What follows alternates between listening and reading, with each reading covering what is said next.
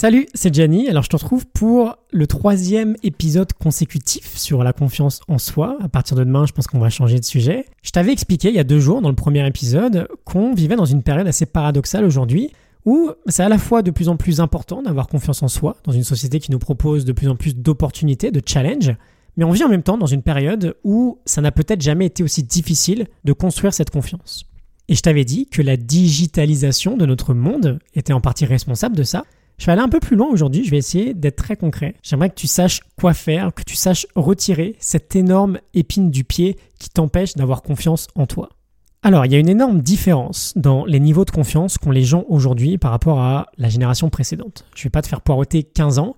Cet ennemi numéro 1, cette épine, ce poison de la confiance, c'est la comparaison.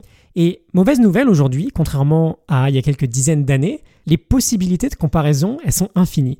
Sur Facebook, sur Instagram, sur les réseaux, il y aura toujours des gens plus beaux que nous, des gens meilleurs que nous, plus riches que nous, qui vivront des vies plus belles que la nôtre. En apparence en tout cas, parce que c'est fort possible que rien de tout ça soit vrai, mais on s'en fout en fait parce qu'on l'interprète comme si c'était vrai.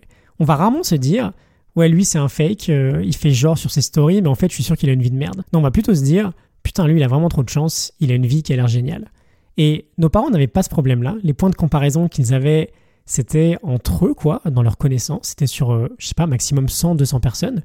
Aujourd'hui, on peut se comparer à la planète entière. Il faut bien comprendre que la comparaison a, en apparence, un mieux que soi.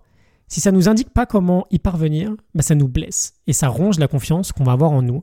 Parce qu'on compare la vitrine des gens, ce qu'ils veulent montrer, je crois que c'est Oussama Hamar qui a dit ça, on compare la vitrine des gens à notre arrière-boutique. On compare ce que les autres veulent nous montrer à ce que nous, on veut leur cacher. Et forcément, par définition, bah, la vitrine des autres, elle sera plus belle que notre arrière-boutique à nous. Et donc forcément, ça va nous ronger notre confiance. Et si en France, on a un vrai problème de confiance en soi, peut-être qu'il ne faut pas aller chercher très loin. Dès la jeunesse, dès l'école, on nous compare. On a des premiers et des derniers de la classe. On rend les copies devant tout le monde. On te met dans une case. Toi, t'es intelligent. Toi, t'es moyen. Toi, t'es un cancre. Et voilà, malheureusement en France, alors je vais pas forcément m'étendre trop longtemps aujourd'hui sur le sujet de l'école, parce que ça peut vite partir très loin, mais l'école, elle insuffle aux enfants l'idée que leur valeur se mesure non pas par rapport à eux-mêmes, mais par rapport aux autres. Comme si le dépassement des autres, le fait de finir premier dans une discipline, qui ça se trouve en plus nous intéresse absolument pas du tout, avait plus de valeur, apportait plus de satisfaction que son propre perfectionnement. Mais faut bien comprendre que notre valeur, elle est absolue. On est des êtres singuliers. Elle n'est pas relative aux autres. Elle est absolue. Aucune comparaison entre deux individus ne peut être valable.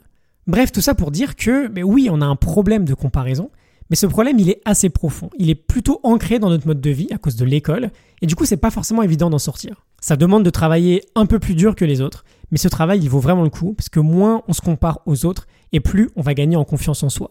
Ce qui compte, c'est pas qui va arriver le premier. Ce qui compte, c'est à quel point toi, tu as progressé par rapport à hier. Ou alors, qu'est-ce que tu as appris par rapport à hier. Ok? Je te laisse là-dessus. On peut en discuter si tu veux sur mes réseaux sociaux, peut-être sur Facebook.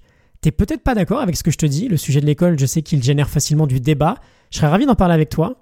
La morning note du livre est toujours en description et je te retrouve demain pour un nouveau sujet. Je te souhaite une excellente journée. À demain. Salut.